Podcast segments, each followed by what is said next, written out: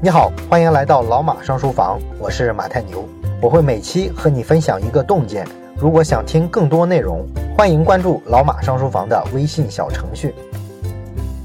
今天我们把超级连接说完，那么这一期啊，我们要说一说腾讯是如何帮助新零售企业做数字化运营的。零售企业的传统运营方式呢，它的注意力啊，主要是放在线下的。但是线下运营呢，有很多天然的弱势，最大的弱势呢就是不够精准。我们知道线上的电商平台，他们在运营的时候呢，完全可以数字化，实现千人千面，给每个用户呢都是个性化推送商品。可是线下的这些店呢，毕竟有很多物理上的限制啊，比如说店面的面积啊、货架的摆放啊、仓库的产品数量等等等等。这些限制呢，就让他们很难实现啊。每个消费者进门的时候看到的商品啊，都是非常个性化的。再一个来说呢，其实最关键的还是在于你怎么知道每一个进门的消费者他的个性化需求是什么呢？没有数据啊，对吧？而腾讯呢，希望做到的程度就是通过腾讯系的这些产品跟数据服务，把线下的运营动作也全部的数字化，这样呢，运营就可以像线上一样精细化的去进行了。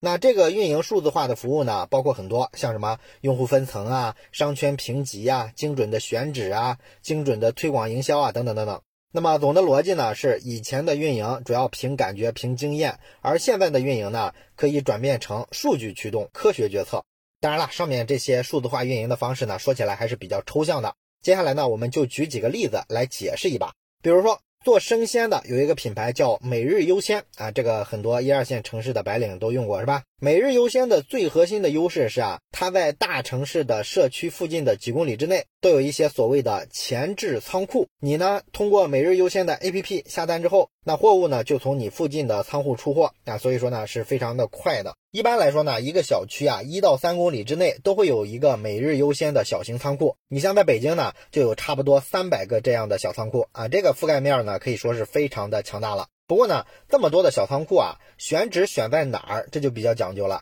啊，因为它不是说啊几个小区之间啊取一个平均的距离就行了，你还要考虑各个小区之间人口密度的情况啊，尽量的把这个仓库啊建设的更靠近人口密集度更高的小区，因为人口密集度更高的话，意味着什么？意味着这个需求量大，下单的体量也大，所以说呢，仓库靠近这个体量比较大的小区，能保证更多人在第一时间体验更好。那以往他们都是根据什么数据来确定仓库的选址位置的呢？以前呢，主要是通过一些第三方的数据啊，比如说一些房产网站的信息，这些网站上呢会提供小区的户数的数据，大概呢就能估算出来哪个小区有多少常住人口，然后呢再辅助着一些线下的走访啊，分析一下附近的道路交通情况啊，适不适合配送等等等等，最后呢就能基本大致确定一个建仓库的位置。那么可以看出来，这种传统的做法对客流的分析还停留在一个非常初始、非常原始的阶段啊，很不精准。零售商呢，只不过可以基本估算出这个区域的消费者的总人数，但是对不同的细分区域的差别，以及同一个区域内消费者的年龄结构、收入结构等等这些差别，就完全没有深入分析了。所以说呢，比如说 A 小区十万人，B 小区八万人，那么从这个人数上看，你可能觉得这个仓库啊，应该更靠近 A 小区一点。可是，如果有数据能够告诉你，B 小区的收入比 A 小区平均要高百分之五十，而且呢，这个用户啊更接近青壮年啊，A 小区都是些老头老太太，所以说呢，B 小区的这个线上生鲜的到家服务的使用率是更强的，那就不见得说这个仓库非得靠近 A 小区了，对吧？所以说有很多情况，这个传统的选址办法是没辙的。后来呢，每日优先就跟腾讯的智慧零售部门合作了，通过腾讯提供的用户圈层数据，他们分析发现呢。每一个小区的人数、收入、年龄、购物习惯这些都不相同。那么分析一通之后啊，就可以优化社区仓库的这个选址，最终呢，让这个仓库运营效率啊得到了很大的提升，单个仓库单月的渗透率提高了百分之七十以上啊，这个数据就非常惊人了。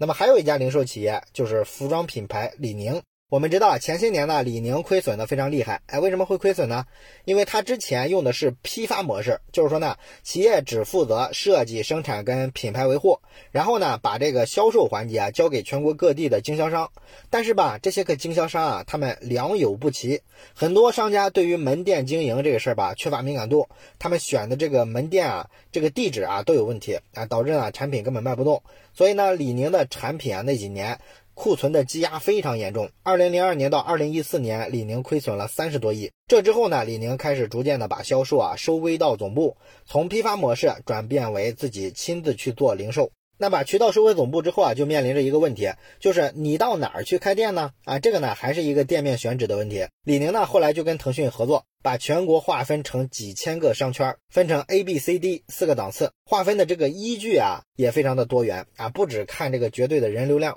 如果只要在人流量多的地方开店就不会亏损的话，那当年李宁的这个经销商啊也不至于都干不下去了。所以说呢，得详细的去分析。你比如说，有些地方呢，它可能这个年轻的、时尚的消费者流量非常大，那么这个地方呢，就适合开一个体验店啊，把一些非常时尚的新品拿出来，让大家来试穿试用一下。这个呢，可以带来很大的这个品牌效应和广告效应。而有些地方呢，它人流量很大，但是呢，附近没有停车场，这就可以判断这个很大的人流量呢，可能来源于外地的游客，或者是附近小区的本地居民。那外地游客一多的话，其实买东西啊，他们大都是一次性的。啊，不存在这个回头客的问题，所以像这样的地方，它可能就不适合做体验店啊。体验店是一个长期做口碑的地方嘛。那一次性消费多的话，其实就适合做一些折扣店，用一些非常吸引眼球的优惠啊，一次性的把这些人流量拉进店里来完成转化。还有一些地方的人流量主要可能是一些学生啊，那么这个数据你得到之后呢，就可以啊把这个店改成是一个，比如说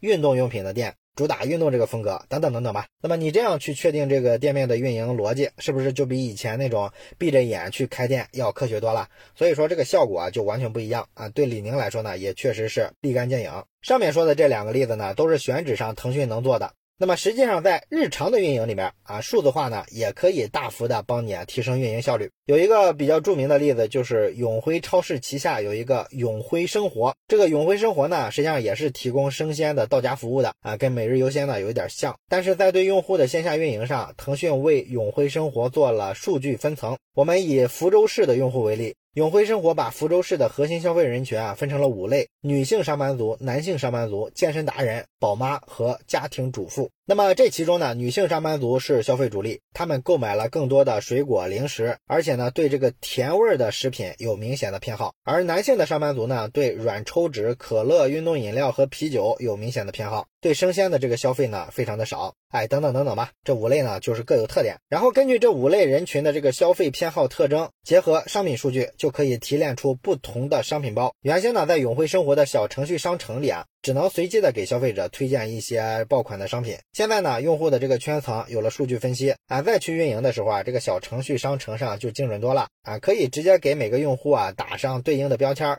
啊，精准的推送给他一个商品包，然后呢，再根据用户的行为，比如说啊，他有没有点这个推荐之类的，去调整你给他推荐的这个商品包的精准程度啊，这个就把运营做的无比之精细了。之后呢，商城首页还有这个专场的入口啊，你也可以根据这个人群被打上了什么标签，决定呢这个商场的入口点进来之后，个性化呈现给他的首先是什么专场啊？是母婴类的专场啊，还是运动类的专场啊等等等等。那除了这个线上运营的部分啊得到了精细化之外，线下的部分呢是更明显的。线下在做这个地推的时候啊，腾讯就可以根据用户的地理位置的数据，让永辉生活呢知道不同类型的用户线下经常出现的位置在哪儿啊，比如说。这个上班族，他经常出现的位置是商业综合体、电影院和运动健身场所，而宝妈这个群体呢，他们主要是到访电影院、幼儿园和超市的概率更高啊，等等等等吧。那这类信息就太重要了，这就代表呢，你要是在线下推广永辉生活的 APP 或者是小程序的话，那么你去哪儿做活动或者是贴海报呢？